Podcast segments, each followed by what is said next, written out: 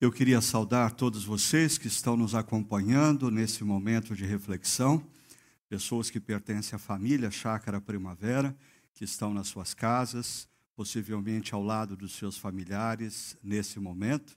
Também saúdo aqueles que ah, fazem parte da nossa família estendida, apesar de não serem membros da nossa comunidade, têm acompanhado a nossa comunidade, alguns de vocês, há mais tempo do que muitos membros que a paz de Deus, que excede todo entendimento, nesse momento de crise, de tensão que todos nós ah, vivenciamos, ah, alcance cada um de vocês, onde quer que vocês estejam, e que a palavra de Deus ah, hoje ilumine a nossa mente e o nosso coração, nos mostrando claramente o que nós precisamos fazer, o que nós devemos fazer como discípulos de Jesus nesse exato momento em que nós vivemos da história.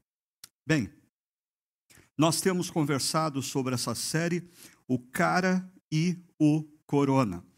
E eu já expliquei para vocês na última semana que essa série ela foi criada a partir ah, de um diálogo, primeiramente, quando eu ouvi ou li ah, um artigo da psicóloga, psicóloga Nayana Oliveira, que foi acomedida pelo Covid-19 em março último e tem que viver um período de isolamento. E quando eu li ah, um depoimento dela, aí eu pensei comigo, mas eu também estou vivendo esse momento de isolamento e muitas reflexões têm vindo à minha mente e ao meu coração nesse tempo. Eu não sei quanto a você, mas aí eu tenho pensado, por exemplo, que existiam ou existem coisas na vida tão pequenas e tão singelas que ah, eu não atentava mais para o valor dessas coisas, como um bom abraço num ente querido, num filho, num neto, num amigo. Eu acho que esse tem sido o momento da gente reavaliar valores. Por outro lado, às vezes nós temos é, corrido tanto, é, buscado tantas coisas, que nos esquecemos de degustar a própria vida e as coisas que nós alcançamos, e parece que ah, toda essa situação de isolamento tem nos convidado para um movimento meio que slowdown, de reflexão, de repensar na vida, e eu acho que muitas coisas positivas podem sair dessa situação se nós estivermos atentos em sensibilidade, em confiança e submissão ao mover de Deus nas nossas vidas. Mas, pensando nesse período de isolamento, me veio à mente o fato de que inúmeros homens e mulheres de Deus, ao longo da história, e principalmente nas narrativas bíblicas, ah, vivem momentos de isolamento. Um deles, o próprio apóstolo Paulo, que passa um bom tempo aprisionado e a partir desse tempo de isolamento, ele escreve reflexões fantásticas. Então, nós resolvemos é, conversar um pouco entre a, a, as questões e as angústias do nosso coração nesse período de isolamento a, e as reflexões do apóstolo Paulo apresentadas na carta aos Filipenses. A nossa primeira reflexão, semana passada, foi sobre o tema: o sofrimento tem um propósito e você tem no nosso site essa reflexão, bem como você pode assistir ao podcast que aprofunda alguns temas dessa reflexão.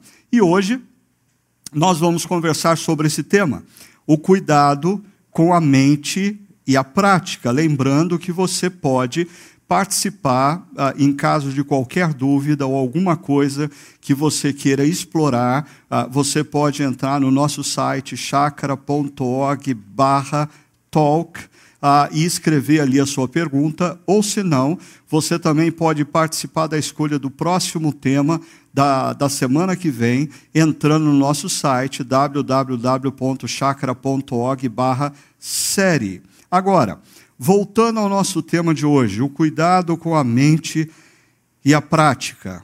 É, é impressionante, não haveria talvez semana melhor para a gente conversar sobre como cuidar da mente e da prática num período de tamanha ansiedade. Bom, Se não bastasse a Covid-19 já ter feito mais de 200 mil vítimas no mundo, um quarto delas na maior potência mundial, nos Estados Unidos da América. Essa semana, no nosso país, nós alcançamos a marca trágica de 4 mil mortes, mas nós precisamos lembrar que nós estamos aí cerca de duas, uh, três semanas antes do que está acontecendo uh, nos Estados Unidos. E, uh, paralelamente a isso, uma crise econômica que vai gradativamente se instalando no nosso país, assaltando famílias, nos tornando pessoas ansiosas, incertas em relação ao futuro, e, de repente, na última sexta-feira, eclode uma crise política envolvendo a renúncia do ministro da, da Justiça, Sérgio Moro. Eu não sei se você se lembra, mas no dia 15 de março, ah, quando nós fizemos a nossa primeira transmissão 100% online, quando a nossa igreja, os nossos prédios se fecharam e nós iniciamos esse processo de termos os nossos encontros de adoração e reflexão 100% online. Eu não sei se você se lembra, mas eu disse que ah, nós estávamos diante de uma crise que bem possivelmente no contexto brasileiro, ela teria três ondas, não ondas necessariamente ah, consequentes, mas ondas sobrepostas. A primeira onda diz respeito à saúde pública e o caos que, bem possivelmente, essa pandemia vai gerar em muitas cidades brasileiras, como já tem gerado em cidades como São Paulo, Recife, Manaus, Fortaleza e Rio de Janeiro. A segunda onda é a econômica. As consequências dessa pandemia ah, para muitas pessoas que possuem o seu próprio negócio, para muitas pessoas que vão perder os seus empregos. Tudo isso nos preocupa grandemente. Mas há cerca de 40 dias atrás nós falávamos que, bem possivelmente, nós brasileiros ah, viveríamos ainda uma terceira onda sobreposta a essas duas anteriores, que é a onda na esfera política, a desestabilização do nosso governo e a situação política do nosso país. Pois é, 40 dias depois, estamos nós brasileiros debaixo dessas três ondas: a onda envolvendo a saúde pública, a onda envolvendo a crise econômica, a onda envolvendo a desestabilização política da nossa nação. Mas o que o apóstolo Paulo teria a nos dizer num contexto como esse? Eu queria convidar você uh, para ler comigo Filipenses capítulo 4, a partir do verso 6, que diz o seguinte: leia. Ah, não andem ansiosos por coisa alguma, mas em tudo, pela oração e súplicas e com ações de graça, apresentem seus pedidos a Deus. E a paz de Deus, que excede todo entendimento, guardará o coração e a mente de vocês em Cristo Jesus. Finalmente, irmãos, tudo que for verdadeiro, tudo que for nobre, tudo que for correto, tudo que for puro, tudo que for amável, tudo que for de boa fama, se houver algo uh, de excelente ou digno de louvor, pensem nessas coisas. Ponham em prática tudo o que vocês aprenderam, receberam, ouviram e viram em mim. E a paz e, e o Deus da paz estará com vocês. Excelente texto para nós refletirmos depois dessa semana intensa ah, e que nos gera tanta ansiedade no coração.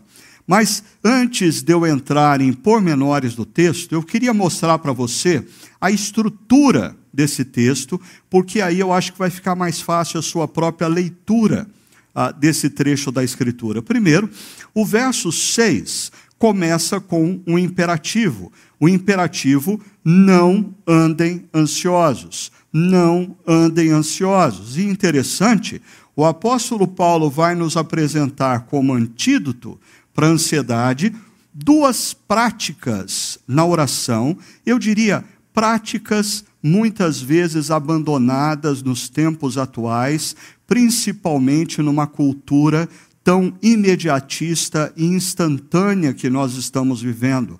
Nós temos desaprendido a orar. E o apóstolo Paulo resgata aqui duas práticas que são tremendamente preciosas para diluir a ansiedade no nosso coração. Ah, e ele conclui no verso 7 esse trecho, dizendo que a paz de Deus, que excede todo entendimento, guardará. E essa palavra guardar aqui é uma referência, é, é um termo militar. E nós precisamos nos lembrar que o apóstolo Paulo está preso e ele passa 24 horas por dia com a presença de um guarda dentro da sua cela ou dentro do seu quarto, dependendo de como você entender aonde que o apóstolo Paulo se encontrava quando escreve Filipenses. Então ele sabe muito bem o que é ter um segurança, o que é ter um guarda, que impede que o mal chegue a ele, mas no caso de Paulo também o impedia, dele sair da sua cela ou da sua prisão domiciliar. A, a paz de Deus guardará coração e mente, entendendo que na cultura é, antiga, ah, o coração é o centro da vida e, consequentemente, é do coração, dentro de uma antropologia bíblica, é do coração que procedem os pensamentos. Mas quando Paulo coloca guardará o coração e a mente, ele está pensando em mente, ah, em atitudes ou decisões decorrentes do coração. Então, essa paz guarda o nosso coração e, consequentemente, guarda a nossa prática, guarda os nossos pensamentos ou decisões relacionados aos sentimentos que nos envolvem nesse momento. Mas o texto, na sua estrutura, continua com o verso 8, apresentando o segundo imperativo do texto. Pensem nessas coisas. Pensem nessas coisas. Ah, e, para pensar nessas coisas, o apóstolo Paulo nos apresenta oito valores, oito valores que devem estar presentes no que nós pensamos. O que deve ocupar o nosso pensamento? Ah, pensamentos que possuem essas características, essas oito características apresentadas por Paulo, são espécies de filtros que nós devemos ter para avaliar o que está entrando no nosso pensamento ou na nossa mente. E o verso 9 vai concluindo o trecho com um terceiro imperativo: ponham em prática. Não andem ansiosos, pensem corretamente e andem corretamente, coloquem em prática o que vocês já sabem, o que vocês já ouviram, o que vocês já conhecem. E aqui o apóstolo Paulo vai fazer uso de quatro verbos e ações ah, que nos movem a essa a, a, a prática do que a gente já conhece na vida. E o trecho então encerra com o apóstolo Paulo fazendo uma jogada ah, no grego, a língua original escrita. Aqui em cima ele diz que a paz de Deus, que excede todo entendimento, guardará coração e mente. E aqui ele diz: o Deus da paz estará com você. O Deus da paz estará com vocês, e a paz desse Deus que está com vocês guardará coração e mente, ou seja, nós precisamos nos lembrar que o apóstolo Paulo, quando usa o conceito paz, ele está usando o conceito shalom, o conceito ah, hebraico shalom, que tem a ver com interesa de vida, com realização que vem do interior, ah, diferentemente da ansiedade, que, como nós vamos ver, nos divide interiormente, paz, o shalom de Deus, nos dá senso de inteireza, nos dá senso de plenitude, nos dá senso de realização. É esse shalom de Deus que estará conosco, e é esse Shalom, esse Deus encarnado da paz, que estará conosco todos os dias, até que se completem os séculos e a própria história. Então, deixa eu caminhar para o primeiro imperativo. Não andem ansiosos. O verbo, o, o, o, o verso 6, início do verso 6 diz: Não andem ansiosos por coisa alguma.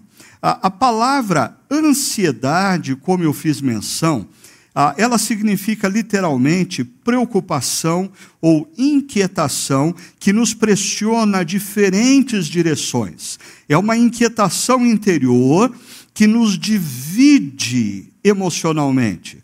É uma preocupação interior que nos rouba a inteireza, consequentemente, a paz. Eu diria que todos nós estamos vivendo momentos muito complexos, aonde nós estamos sendo assaltados por essa ansiedade que gradativamente nos divide internamente. Nós somos divididos por inúmeras opiniões, nós somos divididos por inúmeras orientações, muitas delas contraditórias, nós somos divididos pelas muitas opiniões dos nossos amigos que ficam nos enviando mensagens de, WhatsApp dizendo o que pensam acerca do isolamento horizontal, do isolamento vertical, do isolamento diagonal. O fato é que todos nós estamos vivendo um momento muito propenso à ansiedade. Então, nós precisamos entender o que o apóstolo Paulo nos convida a fazer para que a ansiedade seja dissipada dos nossos corações e a gente possa desfrutar dessa inteireza, dessa plenitude que só o shalom de Deus pode nos trazer nesse momento, apesar das circunstâncias, porque essa é uma característica do shalom de Deus. É uma paz que não está a, a, condicionada ao momento externo que nós estamos vivendo. É uma paz que não está condicionada ao mundo não estar em guerra. É uma paz que excede todo entendimento e nos dá inteireza interior, plenitude interior, apesar das lutas, apesar dos desafios, apesar das incertezas que nos cercam. Veja o que o apóstolo Paulo nos diz a respeito. A, a forma como o apóstolo Paulo vai trabalhar com a temática ansiedade ah, se baseia na própria perspectiva de Jesus sobre o tema.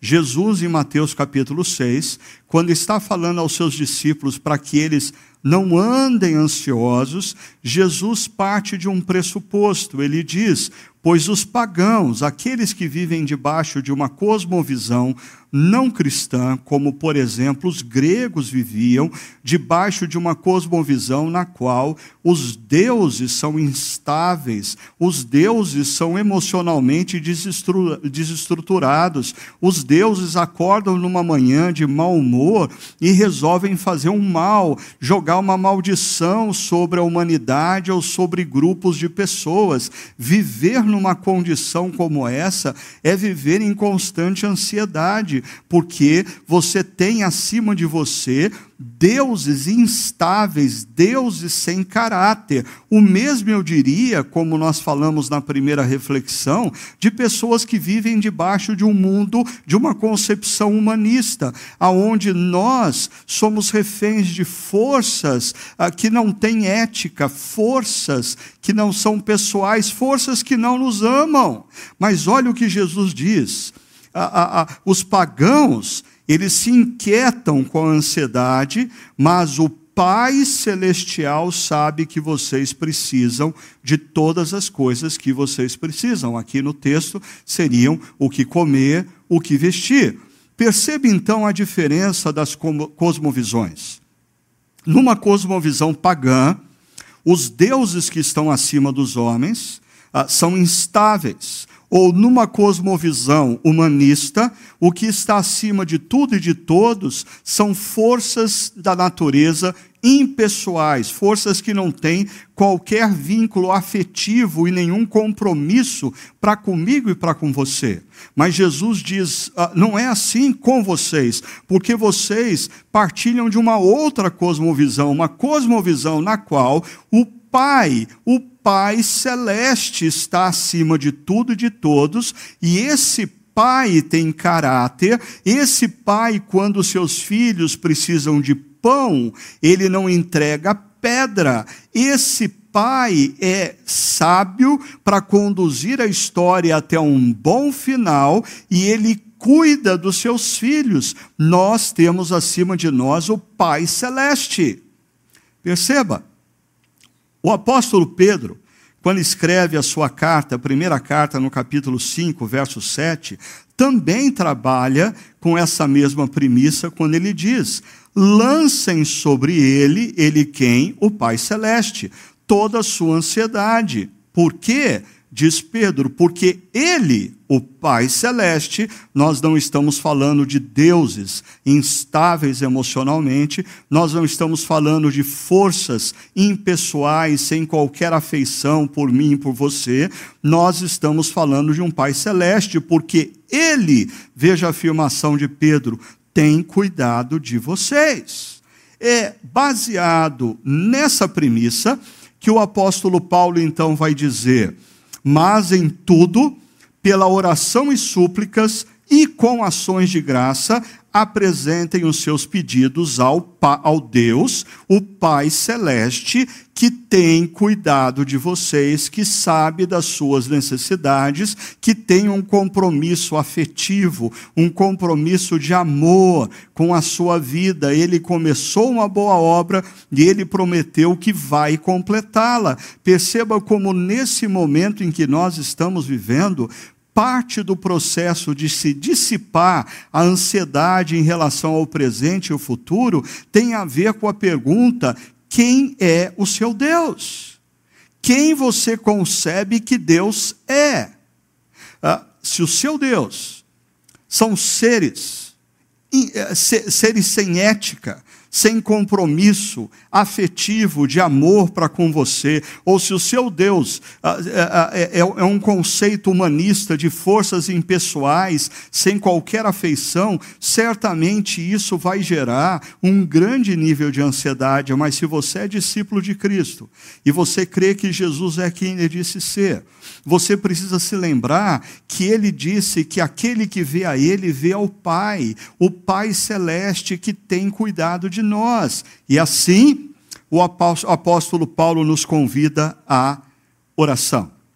Mas eu queria chamar a sua atenção aqui para o fato que o apóstolo Paulo usa três palavras ah, que parecem ah, iguais, mas não são. As três palavras se referindo à oração. A primeira delas ah, é normalmente usada no Novo Testamento de maneira mais genérica, para se definir o momento em que uma pessoa dialoga com Deus. Uma pessoa entra na presença de Deus e estabelece um diálogo. Essa palavra não tem nenhuma conotação mais específica, é uma descrição genérica do ato de orar. Mas em seguida, Paulo diz pela oração e súplicas. E diferentemente da oração, a súplica tem um caráter peculiar. A súplica tem a ver com um clamor. A súplica é o momento em que um filho ou uma filha de Deus, um servo ou uma serva de Deus, entram na presença dele e clamam a intervenção dele, não porque eles estão murmurando, não porque eles estão reclamando, mas porque eles confiam que o Deus que eles adoram, o Deus que eles servem, é um Deus santo, santo, santo, justo, justo, justo, e se eles estão sofrendo na história, eles têm que recorrer ao Deus que eles confiam. Mas o clamor, ele tem um peso de impacto muito grande. Deixa eu exemplificar isso lendo com vocês o Salmo 13. Dê uma olhada no Salmo 13 comigo, por favor. Ah, o salmista diz assim: Até quando, Senhor, para sempre te esquecerás de mim? Até quando esconderás de mim o teu rosto? Até quando terei inquietações e tristeza no coração dia após dia? Até quando o meu inimigo triunfará sobre mim? Olha para mim e responde: Senhor, meu Deus. Perceba que a súplica, ela possui um caráter muito interessante que é quando você escuta a súplica num primeiro momento, você a, a, até acha que aquele que ora está desrespeitando o Deus Criador. Ah, ele está gritando na presença de Deus Criador. Até quando? Até quando o Senhor vai ah, não, não vai olhar para mim? Até quando o Senhor não vai atender as minhas orações? Até quando eu vou ter que viver essa situação de isolamento social? Até quando eu vou ter que ficar longe daqueles que eu quero bem? Até quando eu não vou ter condição de trabalhar para reverter a situação econômica? Até quando? Mas perceba, o verso 3 termina com uma declaração de confiança. Meu Senhor meu Deus. A súplica é feita por um filho ou por uma filha, por um servo ou por uma serva, que confia no caráter do seu Deus, entra na presença de Deus e desabafa.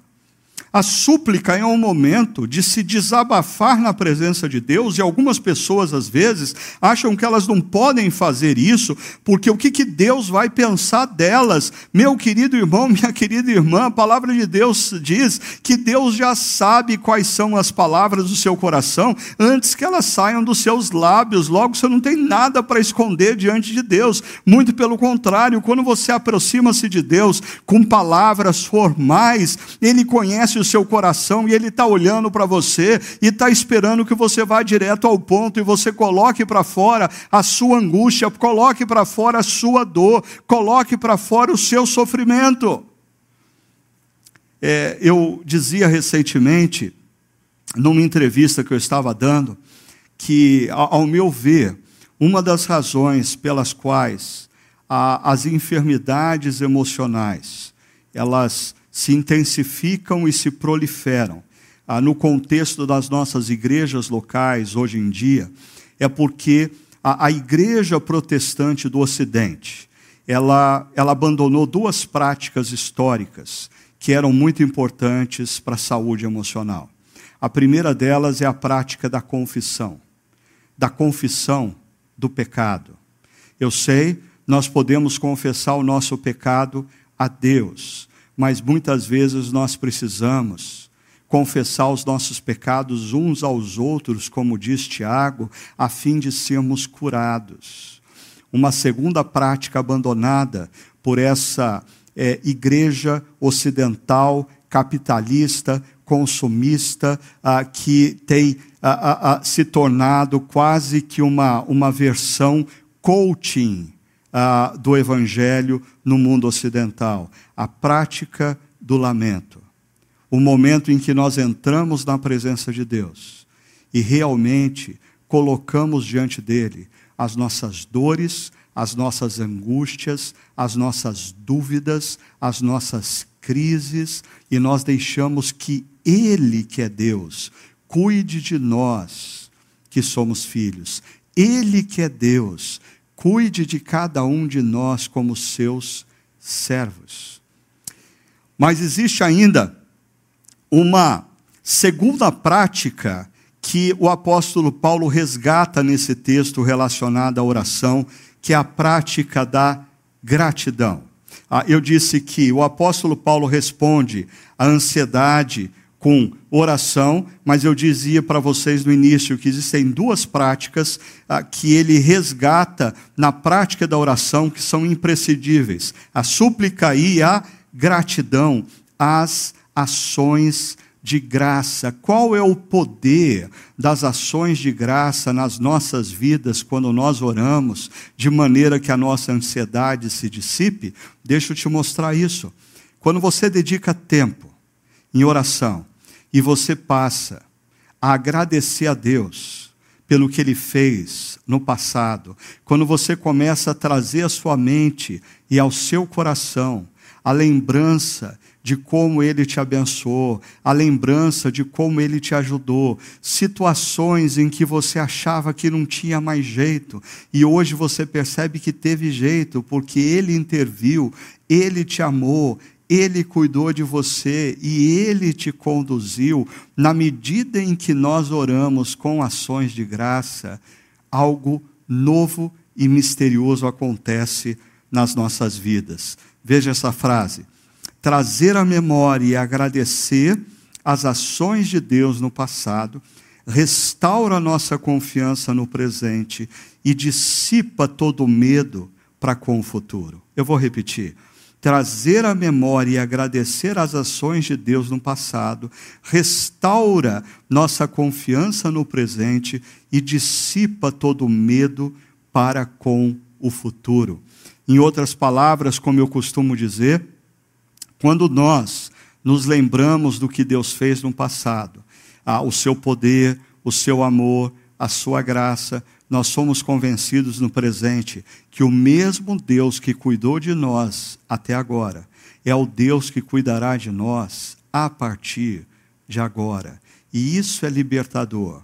Isso dissipa a ansiedade e, consequentemente, Veja só o que acontece na vida de Daniel quando ele, nós vimos a história de Daniel no Fé no Exílio, quando ele está numa situação propensa à ansiedade. O rei determinou um decreto que o proibia de adorar a Deus, de orar a Deus. Olha só o que acontece em Daniel capítulo 6. Quando Daniel soube que o decreto tinha sido publicado, foi para casa e ali fez o que costumava fazer. E o que Daniel fez, preste atenção: três vezes por dia ele se ajoelhava e orava, fazendo o que, queridos e queridas? Veja, nós precisamos resgatar isso agradecendo ao seu Deus. Nós vivemos numa cultura imediatista, uma cultura instantânea, e a prática da oração se tornou um momento em que nós entramos abruptamente na presença de Deus, pedimos o que estamos precisando e saímos sem sequer nos prostrarmos diante dele, adorarmos a ele nos lembrarmos do que ele já fez por nós na história. Agora, volte para Daniel capítulo 6, verso 11, diz: Então, aqueles homens foram investigar Daniel e encontraram Daniel orando. E o que, que Daniel estava fazendo? Pedindo ajuda. A palavra que é clamando, suplicando a Deus. Duas práticas na oração de Daniel: gratidão e súplica. Mas deixa eu comprovar minha tese com vocês, mostrando algo muito belo que acontece em Lamentações de Jeremias, capítulo 3. O profeta Jeremias, primeiro, ele está desabafando, ele está colocando diante de Deus os seus sentimentos, as suas crises, as suas angústias, as suas dúvidas, as suas incertezas, e ele diz: Lembro-me da minha aflição e do meu delírio, da minha amargura e do meu pesar. E o que, que acontece quando ele concentra na sua memória toda a sua angústia, aflição, delírio, amargura e pesar? Veja o verso 20: Lembro-me bem disso tudo e a minha alma desfalece dentro de mim. É isso que tem acontecido com algumas pessoas que se dizem. Ah, crentes em Deus. Elas são crentes em Deus, mas elas estão se alimentando diariamente da angústia, diariamente do pesar, diariamente da solidão, diariamente das incertezas, das crises, e elas não têm colocado isso diante de Deus em clamor. Elas não têm acordado pela manhã ou ido dormir mais tarde, gastando tempo na presença de Deus, colocando sobre ele ou colocando aos seus pés toda a nossa aflição. Agora perceba o que acontece com Jeremias. Jeremias diz assim: Todavia, lembro-me também do que pode me dar esperança. Ah, quando Jeremias começa a se lembrar de coisas que, tra que trazem a ele esperança. Bem possivelmente, ele começa a se lembrar de quem Deus é, lembrar do caráter de Deus, lembrar do amor de Deus, lembrar das manifestações de poder e de amor de Deus na sua vida e na sua história. Olha a mudança do sentimento. Graças ao grande amor de Deus, ele passa a agradecer. É que não somos consumidos, pois as suas misericórdias são inegociáveis, renovam-se cada manhã, grande é a sua fidelidade. Jeremias começa a enxergar a fidelidade de Deus, a misericórdia de Deus em cada manhã, e ele conclui dizendo: Digo a mim mesmo, uma expressão como o salmista, conversa com a sua alma abatida, porque estás abatido, ó minha alma, dentro em mim. Jeremias também conversa com a sua alma e ele diz a si mesmo: A minha porção é o Senhor, portanto, nele porém a minha esperança. Mas quando isso muda, quando Jeremias passa a se lembrar de quem Deus é, o que ele fez em ações de graça. E continua o texto dizendo: O Senhor é bom para com aqueles cuja esperança está nele, para com aqueles que o buscam. É bom esperar tranquilo pela salvação do Senhor. Você percebeu a mudança de Jeremias?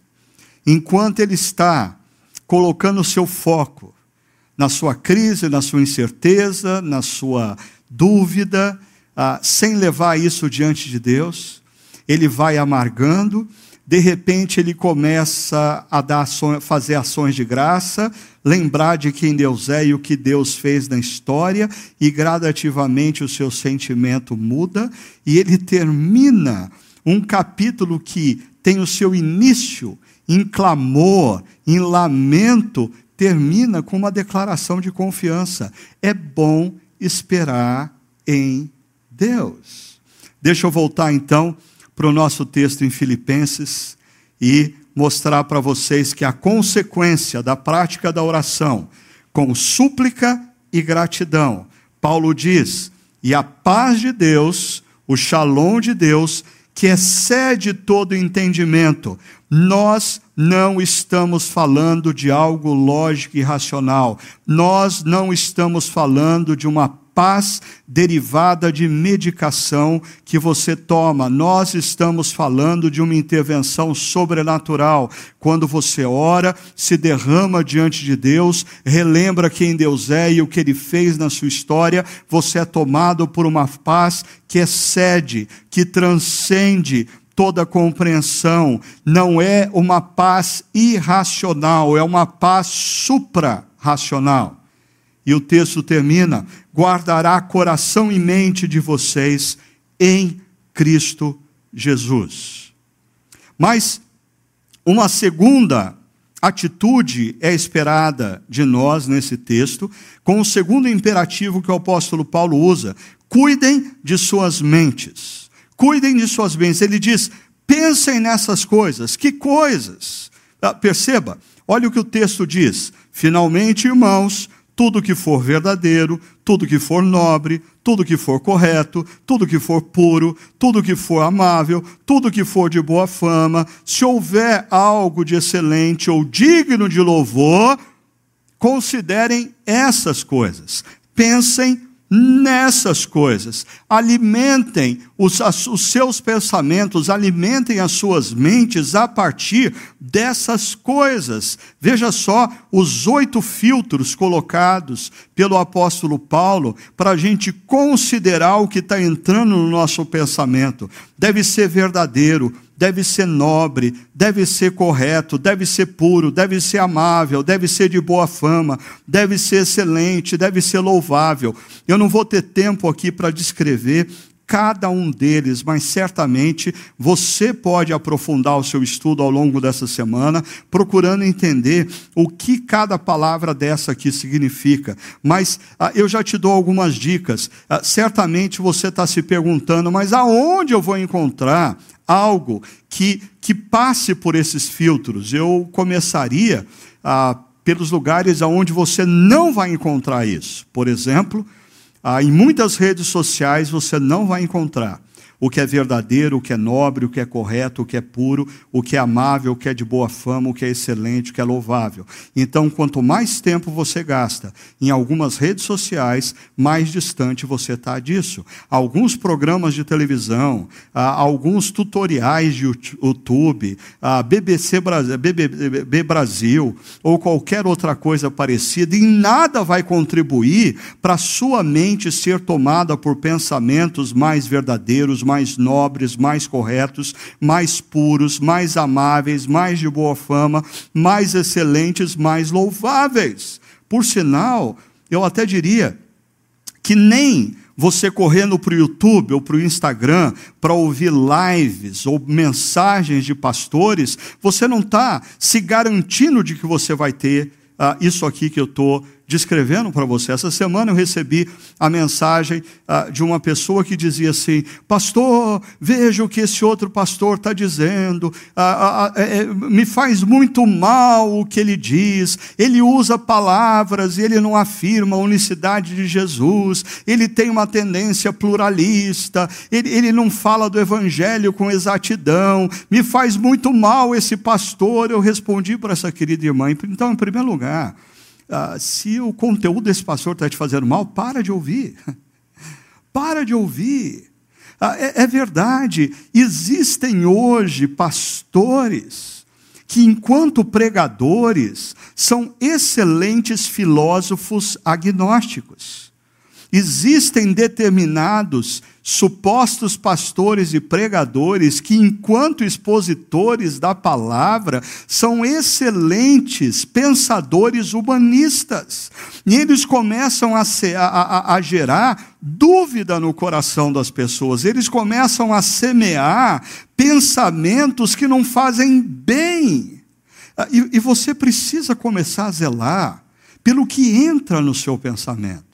Ah, em, momentos como, como os que nós estamos vivendo, de crise, é muito importante você zelar para que entre no seu pensamento aquilo que é verdadeiro, aquilo que é correto, aquilo que é puro, aquilo que é certo, aquilo que é amável, aquilo que vai contribuir para te encorajar, aquilo que é excelente. Existem bons filmes, existem grandes manifestações artísticas que você pode fazer uso agora, você, existem livros fantásticos e com com isso eu não estou nem dizendo ou encorajando alguns de vocês a fazerem algo que eu ouvi dizer assim. A pessoa fala, ah, pastor, ah, eu, eu não estou nem assistindo os noticiários. Ah, me desculpa, você está optando pela política do avestruz, colocando a sua cabeça ah, dentro da terra ah, e achando que isso vai resolver o problema. Não, eu não acho que você deva passar o dia inteiro na frente dos noticiários, mas eu não acho que você não deva assistir os noticiários para ganhar consciência do que está acontecendo no mundo. Inclusive,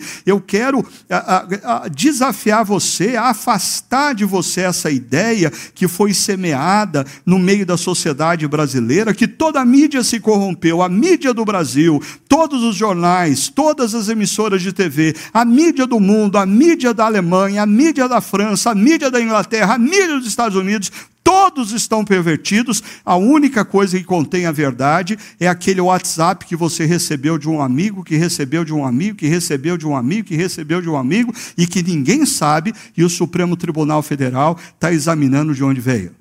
Ah, pare com isso. Pare de considerar coisas que não são verdadeiras. É hora de você colocar na sua mente o que é verdadeiro o, o que é consenso, o que é nobre, o que é louvável, o que é correto, o que é puro. É impressionante como a, a, as revistas e os jornais apontam que o isolamento social intensificou, aumentou o acesso a conteúdo pornográfico na internet. Pense o que é puro, coloque na sua mente o que é puro, passe, passe a valorizar pequenos atos que pessoas estão fazendo aqui e acolá, ah, e que é altamente louvável. Ah, busque ah, gastar tempo com bons livros, com boas apresentações artísticas, que são excelentes, que são louváveis, e acima de tudo, deixa te dar uma dica onde você encontra todas essas características. Salmo 19 falando da palavra de Deus, usando diferentes termos para a palavra de Deus, diz assim: A lei do Senhor é perfeita e revigora a alma. Os testemunhos do Senhor são dignos de confiança e, e tornam sábios os, os inexperientes. Os preceitos do Senhor são justos. Você está percebendo a repetição de algumas alguns conceitos e filtros e dão alegria ao coração. Você está precisando de alegria ao coração? Os preceitos do Senhor trazem alegria ao coração. Os mandamentos do Senhor são límpidos e trazem luz aos olhos, orientação. O temor do Senhor é puro e dura para sempre. As ordenanças do Senhor são verdadeiras, não são fake news. São todas elas justas e altamente amáveis, porque o texto termina dizendo: são mais desejáveis do que o ouro, do que muito ouro puro, são mais doces do que o mel, do que as gotas do favo. Em outras palavras, eu diria, em tempos de tantas incertezas e que nós somos assaltados por tanta ansiedade, é, você tem gasto tempo com a palavra de Deus. Uma coisa que me preocupa e que veio à tona com esse processo de isolamento foi a percepção que os nossos cristãos perderam a capacidade de lerem a Bíblia de maneira simples, tão somente eles e a palavra do Senhor, deixando que a palavra do Senhor fale ao seu coração. Eles se tornaram reféns do que grandes pregadores têm a dizer, do que gurus espirituais têm a dizer. Eles são incapazes de abrir a palavra de Deus e ler a palavra de Deus, perguntando: Senhor, o que o Senhor quer falar para a minha vida? A reforma protestante devolveu a Bíblia na mão do povo, dizendo que as pessoas tinham a iluminação do Espírito Santo para poder ler e compreender as Escrituras, mas o que nós estamos assistindo hoje na proliferação de lives, de opiniões, de entrevistas, de discursos, de sermões, é fazer com que o povo de Deus se torne reféns de gurus, de pregadores, de especialistas na teologia e, e, e, e nos conceitos bíblicos. Nós nós precisamos voltar a ler a palavra de Deus de maneira simples, porque ela tem tudo quanto nós precisamos nesse momento nas nossas mentes. E termino com o último imperativo. O imperativo que o apóstolo Paulo usa no verso 9, dizendo: ponham em prática tudo o que vocês aprenderam, receberam, ouviram e viram em mim. Em outras palavras, eu coloquei como atentem para a prática. Por quê? Uma coisa muito séria e que esse período de isolamento está intensificando o problema no nosso meio. Ah, o, o problema do nosso mundo evangélico brasileiro não é ausência de conteúdo. A grande maioria dos cristãos, no nosso contexto ocidental, não deixam de viver uma vida coerente com a palavra por falta de conteúdo. Nós temos conteúdo em excesso. O que nos falta é coração submisso. O que nos falta é coração humilde. O que nos falta é coração obediente para colocarmos em prática o que nós aprendemos. Ah, vocês que fazem parte da nossa família mais próxima, Chácara Primavera, ou mesmo a família estendida, você já parou para refletir uma coisa muito simples? É, nos últimos meses, nós tivemos algumas séries como é, Quando Jogar a Toalha Parece a Melhor Proposta, o Melhor Caminho, a Melhor Solução. Quantos de vocês, nesse momento de crise, já não pensaram em jogar a toalha dos seus casamentos, dos seus negócios, das suas vidas, das suas relações? Ah, uma outra série, Fé no Exílio. E interessante, Nessas duas séries eu procurei e às vezes dizer assim: olha, o que você está escutando hoje, você precisa tomar nota, você precisa ter a, a, a, anotado em algum lugar para ser alvo da sua reflexão. Sabe por quê? Porque bem possivelmente você está ouvindo hoje uma coisa é, que não diz respeito ao seu momento atual, mas talvez venha dizer ao seu momento daqui três, quatro, cinco, seis meses. E, e olhando para trás, sabe o que eu percebo? É, toda a reflexão sobre quando jogar a toalha parece a melhor opção e fé no exílio tem grandemente a ver com tudo que a gente está vivendo hoje.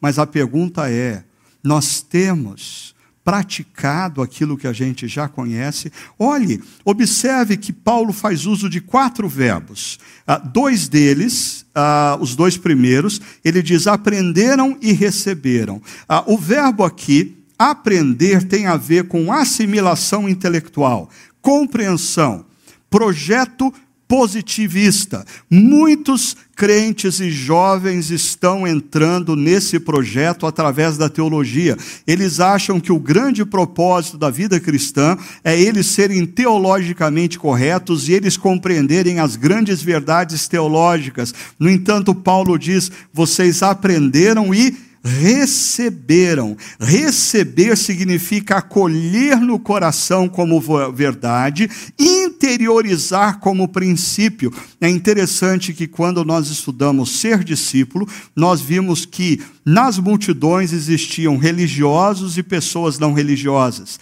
A diferença entre os religiosos, fariseus e escribas não é que eles não compreendiam o que Jesus dizia, mas eles não acolhiam no coração o que Jesus dizia. Quantas vezes nós estamos ouvindo pregações em busca de conhecimento intelectual e não estamos nos rendendo no coração, nos rendendo à prática e à obediência. Mais uma vez eu repito: o grande problema da igreja ocidental, incluindo a igreja brasileira, não é falta de conteúdo, é falta de coração submisso, contrito diante do que Deus diz, é falta de se render aos princípios que já foram entendidos, mas não chegaram no coração a ponto de transformar. E por fim, e assim eu caminho para concluir. Paulo usa mais dois verbos dizendo: ah, vocês ouviram e viram. E aqui eu queria chamar a atenção ah, dos jovens pastores que estão apostando todas as suas fichas ah, em se tornarem pastores digitais. Existe um grande problema na prática do ensino da palavra de Deus com isso que é o apóstolo Paulo diz que os cristãos de Filipos, eles ouviram o que ele tinha a dizer, conteúdo, mas eles viram o exemplo da sua vida. Ou seja, no ensino da palavra, mais importante do que a quantidade de conteúdo que você tem a oferecer é o quanto esse conteúdo está encarnado na sua vida, como modelo a ser vivido. Isso se aplica a pais e filhos, isso se aplica a pastores e ovelhas, isso se aplica a líderes de organizações e os seus liderados. E o texto conclui dizendo: E o Deus da paz, perceba, lá em cima, a paz de Deus. Agora, o Deus da paz estará com vocês. Deixa eu, deixa eu voltar para esse gráfico, uh, para recapitular e dar uma última palavra para você. Ah, como cuidar da mente e do coração em tempos de tamanha ansiedade? A resposta do apóstolo Paulo: faça mais uso das orações na sua vida, mas da oração de um modelo que talvez, ou num modelo que talvez você ah, tenha desprezado ao longo da sua espiritualidade, fazendo uso das súplicas, clamores, fazendo uso da gratidão, trazendo à sua mente o que Deus fez ao passado, no passado, isso vai dissipar o medo em relação ao presente e vai aumentar a sua confiança em relação ao cuidado de Deus no futuro. Cuida da sua mente. Ah, para para de consumir excessivamente tantas coisas. Selecione melhor o que você vai colocar na sua mente. Ah, você precisa se comprometer com a saúde mental através do conteúdo que você oferece para sua reflexão e consideração. Mas põe em prática. Não se esqueça que esse momento talvez seja um momento de Deus para a gente colocar em ordem a nossa vida interior, para a gente colocar em ordem a nossa caminhada profissional, colocar em ordem o nosso relacionamento conjugal, colocar em ordem a nossa relação com os nossos pais ou os nossos filhos. Chega de buscar conteúdo excessivamente e passe a, a, a trazer para o coração o conteúdo que você já recebeu, gerando prática da palavra e transformação de vida. Ah, mas eu disse que a paz de Deus e o Deus da paz tem no seu centro o conceito de shalom, inteireza, plenitude. Ah, shalom não está condicionado às circunstâncias que nós estamos vivendo. Shalom é a capacidade de nós nos sentirmos inteiros e plenos, mesmo em meio à adversidade e às lutas que nós estamos enfrentando. Por isso, eu termino lembrando que o Deus da paz, na pessoa de Jesus, disse o seguinte em João 16: Eu lhes disse essas coisas, para que em mim vocês tenham paz. Nesse mundo vocês terão aflições, contudo, tenham ânimo eu venci o mundo. Nesse mundo tereis aflições. O nosso Jesus nunca disse que ao segui-lo nós não estaríamos propensos a viver situações de adversidade e de crise. Mas ele disse: não tenham medo, não tenham medo. Por quê? Porque Ele é o Deus da paz que está conosco. Não andeis ansiosos. Por quê? Porque Ele nos oferece a paz de Deus, que excede toda compreensão e que guarda mente e coração. Que essa paz, nesse exato instante, invada a sua vida o ambiente que você se encontra, a sua família, e que essa paz guarde mentes e corações. A paz que vem do Deus da paz, o nosso Senhor Jesus Cristo. Amém.